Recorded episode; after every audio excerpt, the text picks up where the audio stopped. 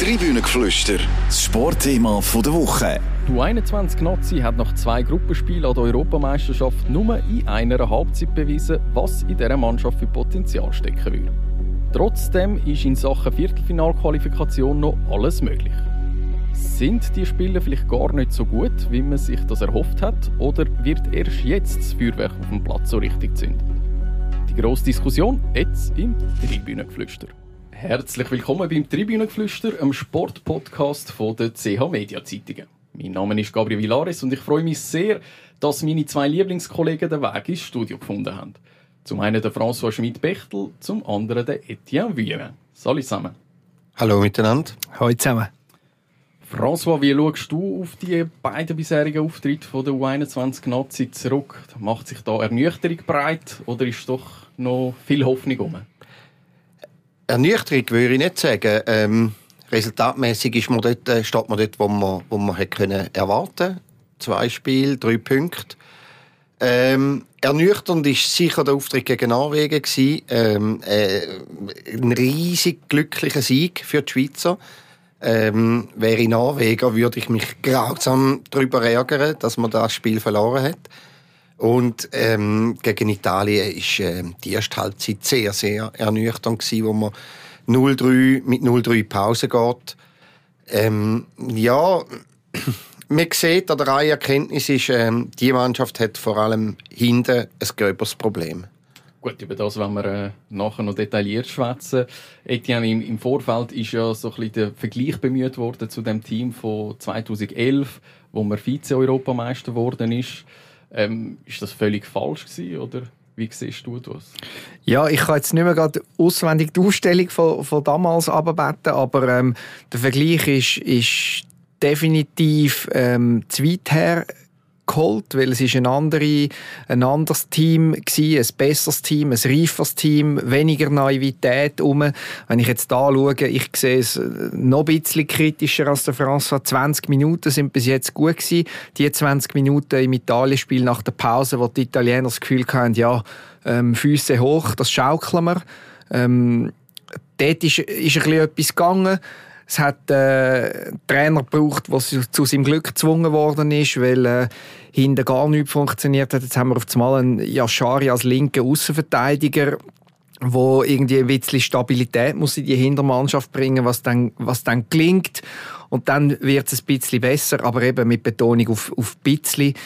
Ähm, für mich eine, eine nicht nur Ernüchterung, grosse Enttäuschung bis jetzt, was da, was da läuft. Ein paar Highlights ähm, hat es gehabt.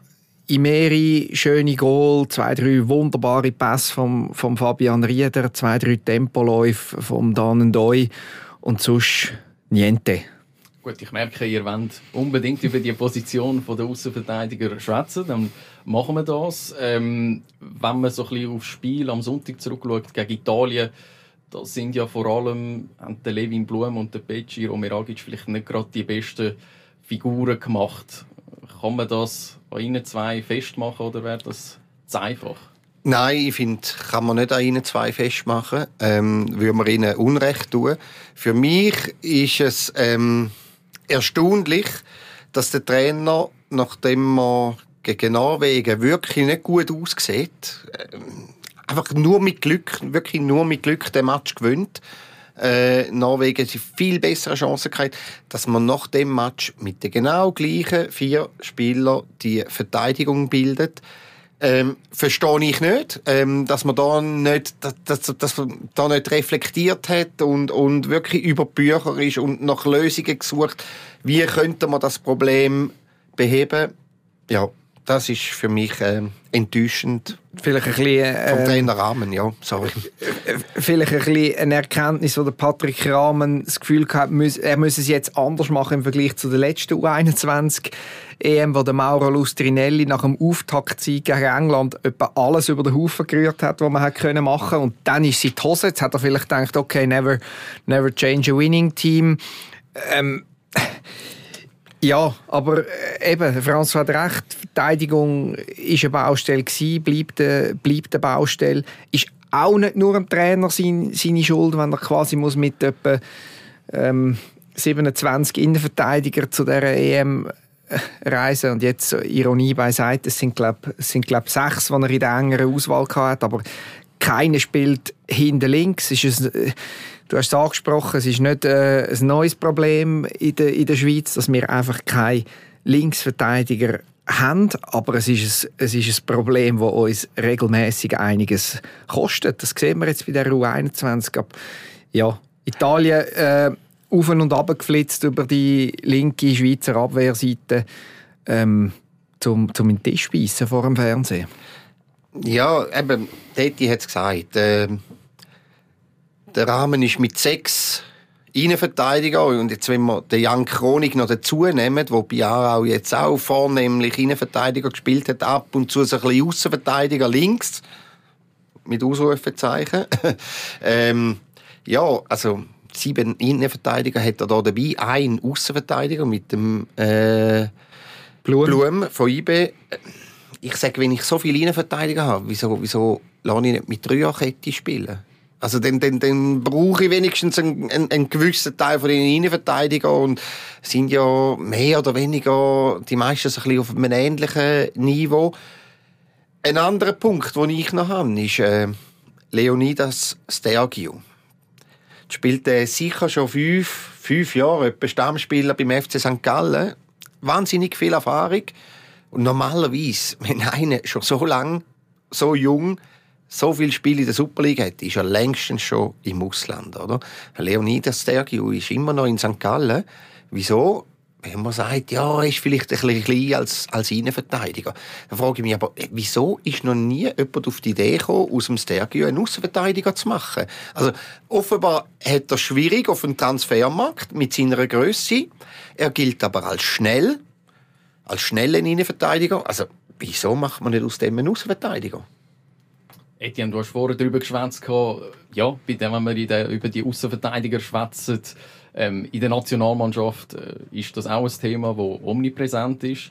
Äh, der Murat Yakin ist äh, als, als Turnier gereist mit nur gerade mal zwei nominellen Außenverteidigern, mit dem Silvan Wittmer und dem Ricardo Rodriguez. Das ist ihm dann im Spiel gegen Portugal um Tore geflogen ist das einfach ein chronisches Problem, das wir haben, wo man einfach in der Schweiz, äh, ja, passiert da irgendetwas falsch, wo man in der Nachwuchsarbeit einfach zu wenig auf die Position setzt? Ja, ich, ich, ich weiß jetzt nicht, ob man direkt Außenverteidiger anzüchten kann, aber es ist ein Problem, ähm, wo, wo da ist, wo man auch er, erkannt hat. Äh, unser Kollege Dominik Wirth hat vor Irrtum vorbehalten, etwa anderthalb Jahre mal den Luca Fiorina getroffen, Talentmanager vom SFV und er hat schon damals in seiner, in seiner Übersicht äh, Position links hinten dick angestrichen, dass da einfach nichts kommt und äh, ja, man merkt es einfach nicht, weil, weil vorne durch der Ricardo Rodriguez seit einer gefühlten Ewigkeit ähm, da einen wunderbaren Part spielt. Ich glaube, im Elfi hat er sein Debüt gegeben. Ähm, Irrtum vorbehalten. Jedenfalls macht er das super und zwar nicht nur als als klassischer Linksverteidiger, sondern auch im, wie es im modernen Fußball häufiger da ist, als verkappter Spielmacher. Also wenn der Ricardo Rodriguez den Ball hat seit Jahren, dann ist einfach gewährleistet, dass Sicherheit, Ruhe am Ball ist da und er macht noch etwas mit gegen Führer als, als wichtige Relaisstation. Und lustig ist, dass ich jetzt genau das beim Ardon Yashari gestern auch gesehen habe. ich wollte jetzt nicht den Ardon Yashari auf, auf, auf lebenslang hinter links anstellen, aber es ist, es ist kein Zufall, wenn im Vergleich gerade vorher Beciro Meragic ärmster Typ auf dem, auf dem Platz, falscher Fuß, hinten links, Tempo ähm, völlig überfordert. Und ist halt, er hat wirklich kein Linksfuß, also ich glaube nur zum Stehen. Und ja, und, und da merkst du einfach dann, wie, wie so eine eigentlich eine minime Veränderung so eine riesige Auswirkung kann haben, wenn auf einmal einer da ist, wo, wo die Sicherheit hat, wo, wo, wo schnell wie einen Pass kann spielen. Ja, und, und das ist Ricardo Rodriguez pardon, seine grösste Stärke gewesen, meiner Meinung nach, über Jahre und auch immer noch. Ähm, Jetzt habe ich den Vater verloren. Was hast du eigentlich fragen? Ja, ich wollte fragen, ob das ein chronisches Problem ah, ist, ja, im, also im, jetzt haben. Weil es sieht ja nicht danach aus, als würde da etwas anwachsen. Es kommt, es kommt nichts an. Also allein schon ähm, Backup-Aufstellungen von Murat Yakin sprechen dafür. Einmal nimmt er den Dominik Schmid mit, wo dreieinhalb gute Super League-Spiele bei GC gemacht hat, dann lange das für ein Nazi-Aufgebot. Dann nimmt er Ulisses Garcia wieder mit, wenn er bei IB wieder in einer besseren Form ist, wie, wie auch schon. Ähm, landet man vielleicht noch bei Miro Muheim, wo mit dem HSV ähm, ja, jetzt gerade die nächste Aufstiegsenttäuschung erlebt hat, in der zweiten Bundesliga spielt, aber viel mehr ist da nicht oder noch nicht. Ähm, ja, hoffen auf den lieben Gott und den lieben Ricardo Rodriguez. François, nimm uns ein bisschen die Angst. Siehst du da irgendwo, wo noch etwas anwächst, äh, wo noch etwas wäre? Oder müssen wir einfach auch künftig, ähm, ja, oder einfach jetzt mal kurzfristig für die U21 eben auf drei äh, Verteidiger umstellen, wie du das vorgeschlagen hast? Ja, das wäre mein Plan. Also, ähm, Dan Doi könnte sehr gut wie beim FC Basel, er ist ja eigentlich jetzt unter dem Heiko Vogel ein bisschen zurückgerutscht beim FC Basel. Er spielt jetzt so wie ein, ein Aussenläufer, eine Mischung zwischen Flügel und, und, und Außenverteidiger, oder? Wie es ähm, Steven Zuber in den in paar guten Nazi-Momenten ja, auch, auch, gemacht ja, ja. hat. Oder? Aber eben, ich, auf du 21 hätte man jetzt gut können auf drei ähm, Innenverteidiger umstellen und auf der einen Seite eben zum Beispiel einen Doi laufen lassen, äh, als, als Außenspieler. Ähm, ich sehe nicht ein, ein, äh, die Lösung des Problems jetzt gerade unmittelbar. Also ich sehe keinen Spieler von unten, der da drängt auf die Außenverteidigerposition. Ich frage mich einfach, ähm, hat die Position zu wenig, wird die zu wenig wertgeschätzt im Schweizer Fußball? Also es ist ja nicht ein Zufall, dass man keine Außenverteidiger hat. Ich habe es vorher angetönt mit dem Stergiu. Ich, ich, glaube wirklich, das wär, könnte ja ein Gewinn sein für alle, dass der zum Außenverteidiger machen. Natürlich findet er es vielleicht nach 150 Super League-Spielen als Innenverteidiger quasi bist du ein bisschen, als Innenverteidiger bist du halt so ein bisschen der Chef und der Boss oder und der Dirigent. Findet das vielleicht, vielleicht nicht so, auf den ersten Moment nicht so cool als Außenverteidiger zu sein. Aber ich glaube, als Außenverteidiger, wenn er es gut wird machen, hätte er das Problem mit der Größe hätte er nämlich nicht. Da würde niemand sagen, hey, der ist zu klein für einen Außenverteidiger. Der hätte vielleicht zumal viel einen besseren Mehrwert als als Innenverteidiger. Also sprich, auch der FC St. Gallen würde profitieren. Der Schweizer Fußball könnte je nachdem profitieren, wenn er, wenn er äh, durchstartet als Außenverteidiger. Und das ist jetzt nur ein Beispiel. Eben, Etienne hat den Yashari genannt. Ähm, ja, natürlich, bei, bei, bei Luzern ist das Zentrum vom Spiel und, und das Zentrum vom, vom Spiel ist selten ein Ausverteidiger. Aber das, das Spiel vom Außenverteidiger kann man extrem variabel interpretieren. Äh, das hat ja jetzt vorher angetönt, verkappte Spielmacher. Also es gibt Systeme, da ist, da der Außenverteidiger verkappte Spielmacher. Cancelo zum Beispiel noch bei Manchester City ist ja ganz extrem gewesen, oder? Ähm, es gibt aber auch den Außenverteidiger, der einfach äh, brutal die Linie äh, darauf und daran brennt, oder? Ähm, wo, wo extrem vom Speed lebt. Und da muss man vielleicht auch ein bisschen variabel sein. Der eine eignet sich vielleicht als, als Linienspieler, der andere als verkappter Ausverteidiger. Und dann gibt es nur, nur ein Profil, quasi der schnelle Sprinter, sondern es gibt auch andere Arten von Ausverteidiger. Und dem muss man gezielt Clubs, aber auch der Verband gezielt darauf hinschaffen. Es kann doch nicht, es kann doch nicht sein, dass ein nur 21 mit einem einzigen Ausverteidiger an eine EM geht. Also, das ist, äh, das ist unfassbar. Und wir können im Rahmen da nicht einmal einen grossen Vorwurf machen, weil es ist nicht viel mehr um. Zumal die Position vom Außenverteidiger, habe ich das Gefühl, zumindest viel an Bedeutung gewonnen hat, weil es äh, so eine vielseitige Position ist, wo man hinten Verteidigung vor allem viel gegen vorne auch machen muss und halt eben auch Einfluss hat ähm, aufs Spiel. Also äh, es ist eine Position, wo, nicht, wo man nicht könnte einfach aus, außer Acht lassen Definitiv. Also als Innenverteidiger da bist teilweise ein der erste Stürmer, wie der Stefan Lichtsteiner ja schon war, jahrelang in, in der Nazi, brauchst enormes Volumen, ähm, riesen Lungen, musst Läufe hier und retour machen, ähm, bist überall und nie und meistens der Böhlimann, wenn es dann hinten nicht mehr zurückkommst. Also, ja, aber es ist so, ich glaube, äh, es ist nicht so ganz die allersexiste Position halt. Wenn du einen Junior fragst, ich behaupte jetzt im, im örtlichen Fußballclub äh, von zehn, wo du fragst, was werden werden, wird er keiner sagen, außer Verteidiger. Aber ist eben eigentlich falsch, oder? Ist weil, eigentlich falsch, weil, ja. Weil ja. Position kann man sehr eben, unterschiedlich interpretieren, mit, viel, mit eigentlich viel Spielraum, trotz allem. Ähm, man kann viel im Ballbesitz sein. Also ein Außenverteidiger ist in der Regel viel häufiger am Ball als ein, als ein Stürmer. Ähm, durch das hat er auch mehr Einfluss aufs Spiel. Er kann nach vorne etwas machen, er kann nach hinten etwas machen. Eigentlich, äh, ja, man muss, man muss die Position besser promoten, besser verkaufen.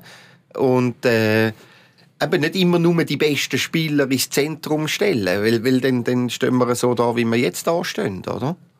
Gut, wir wollen noch ein bisschen auf das Spiel vom Sonntag gegen Italien zurückschauen. Da ist es ja bereits nach nicht einmal zwölf Minuten 0 zu 2 gestanden, nach der ersten Halbzeit 0-3.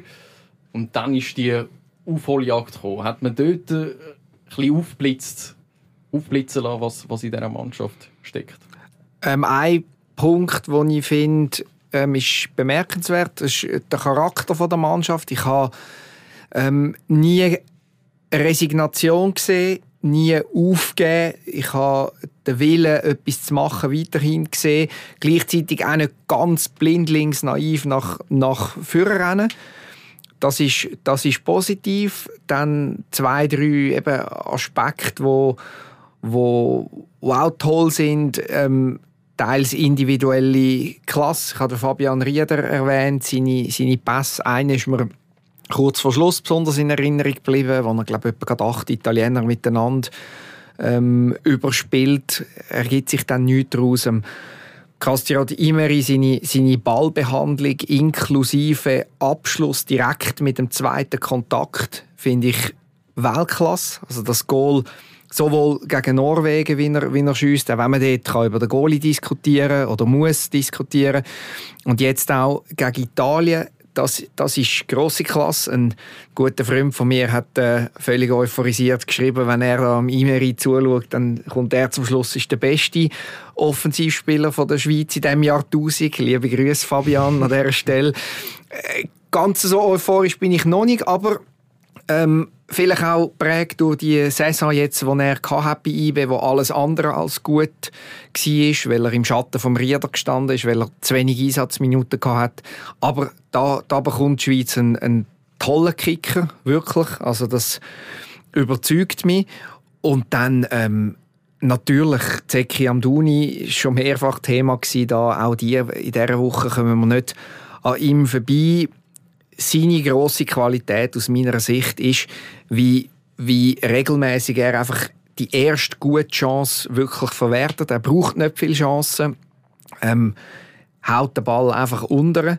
Ähm, ich würde mich fragen, oder wenn er so einen guten ersten und zweiten Kontakt hätte mit dem Ball, wie ein, wie ein Imeri oder auch ein Noah Okafor, kommt man da gerade in den Sinn, dann wäre das nicht nur eine der grössten, eine der grössten Schweizer Sturmhoffnungen seit immer, sondern ein wirklicher Wunderstürmer.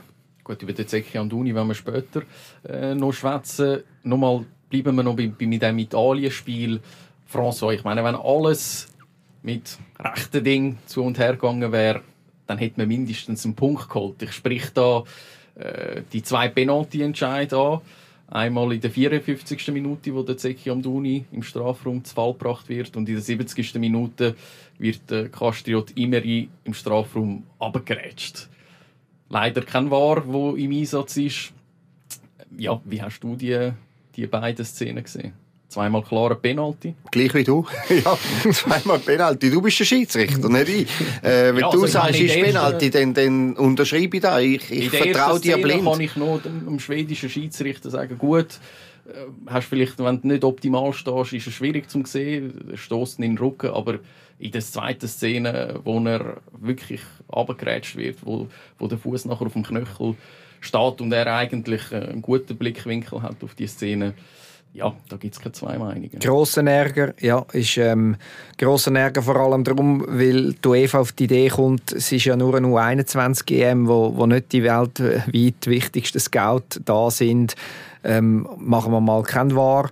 Ähm, ein bisschen lachen muss ich gleich. Wir haben den War schon häufig thematisiert, vor allem dann, wenn er falsch gelegen, gelegen ist. Jetzt merken wir wieder einmal, wie es eben ist ohne War. Also die Italiener selber haben ja haben ja selber müssen daran glauben im ersten Spiel gegen Frankreich, wo sie betrogen worden sind, wo sie ein Goal geschossen haben, wo die nicht gezählt haben, Penalty nicht bekommen hat, wo einer hätte müssen sein und so weiter und so fort. Sie haben so ein riesen Lament daraus veranstaltet, dass es wahrscheinlich bis auf Schweden rauf und zu dem Schiedsrichter vom, vom Sonntag durchgedrungen ist und der halt in der entscheidenden Szene dann äh, vielleicht ein bisschen gehindert ist, äh, dran war, um erneut gegen die Italiener zu pfeifen.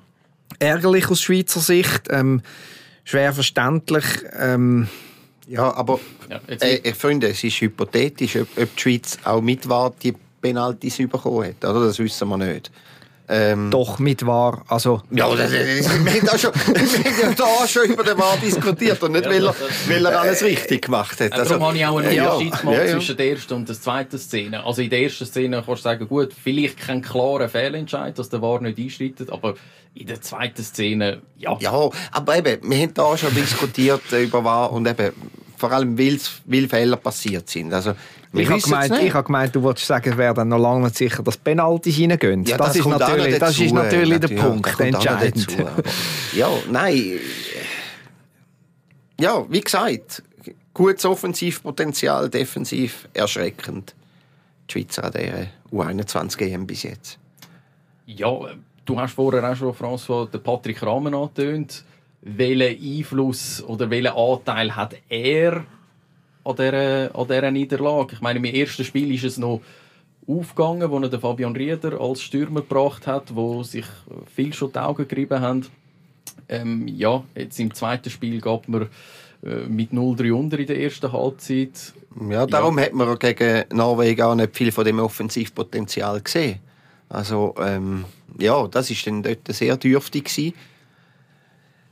Ähm, eben, wie gesagt, ich, ich, ich, ich hätte mir jetzt ein, ein, ein, ein, ein Retusche gewünscht im, nach dem, nach dem äh, Norwegen-Spiel im Hinblick auf das Italien-Spiel. Ich hätte mir eine Dreierabwehr gewünscht, ähm, weil man einfach gegen Norwegen schon gesehen hat, dass es ihnen nicht sehr gut funktioniert, so mit Omer Ragic als Außenverteidiger.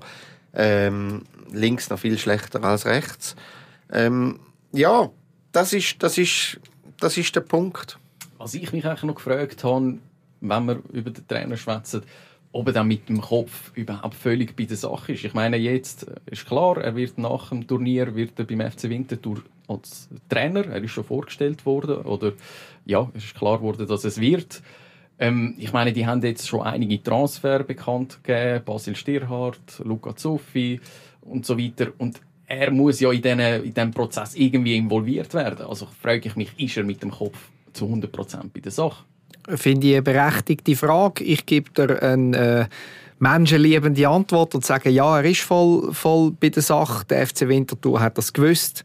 Äh, schon von allem Anfang an, dass der Patrick Rahmen da ähm, die EM noch hat und da wird voll absorbiert sein und ich glaube ihm, dass er wirklich, dass er voll bei der Sache ist.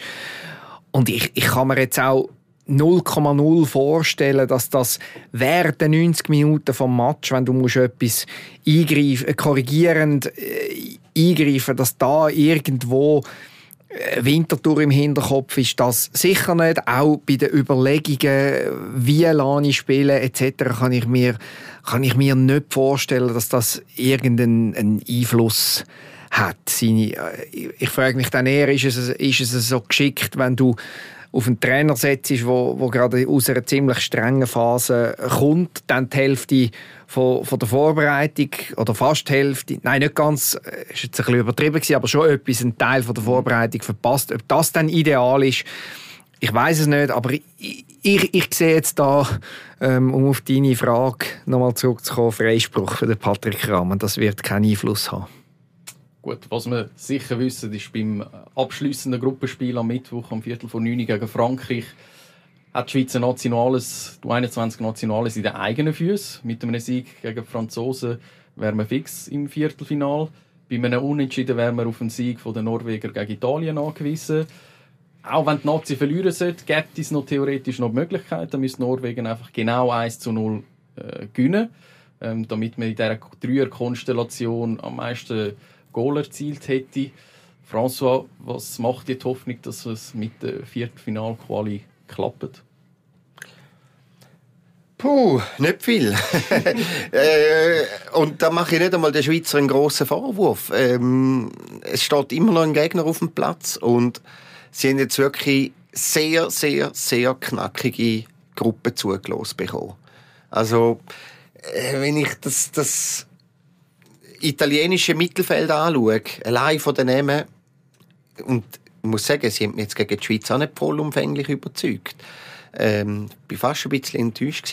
Ah, das ist ein, ein unfassbar gutes Mittelfeld mit Tonali, mit Bove, mit Rovella. Ähm, ja, also Miretti ist glaube nur noch eingewechselt worden, oder? Also äh, riesige Klasse. Und, und Frankreich, das, das, sind, die, das sind, die sind brutal stark. Ähm, das ist einfach, äh, in Frankreich hast du eine unfassbar hohe Qualität im Fußball auf allen Stufen.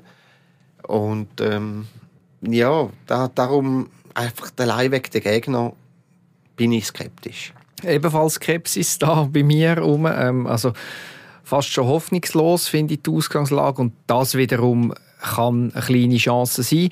Wenn die Schweizer die Mentalität so... 5 Franken ins Phrasenschwein, bitte. Gerne, gerne. Ähm, wenn die Schweizer es anbringen, mit, dem, mit der gleichen Einstellung und der gleichen Entschlossenheit auf den Platz zu gehen, wie nach der Pause im Italienspiel, dann sehe ich eine kleine Chance. Vielleicht verbunden mit, mit Franzosen, die allenfalls schon ein bisschen weiterdenken im Turnier, weil die mehr oder weniger sicher durch sind. Ähm, ja, also sicher sind sie dann noch nicht durch. Also nein, aber, aber es, muss viel, bleiben, es ja. muss viel passieren. Ähm, jedenfalls, das könnte für mich ähm, die Chance sein von der, von der Schweizer.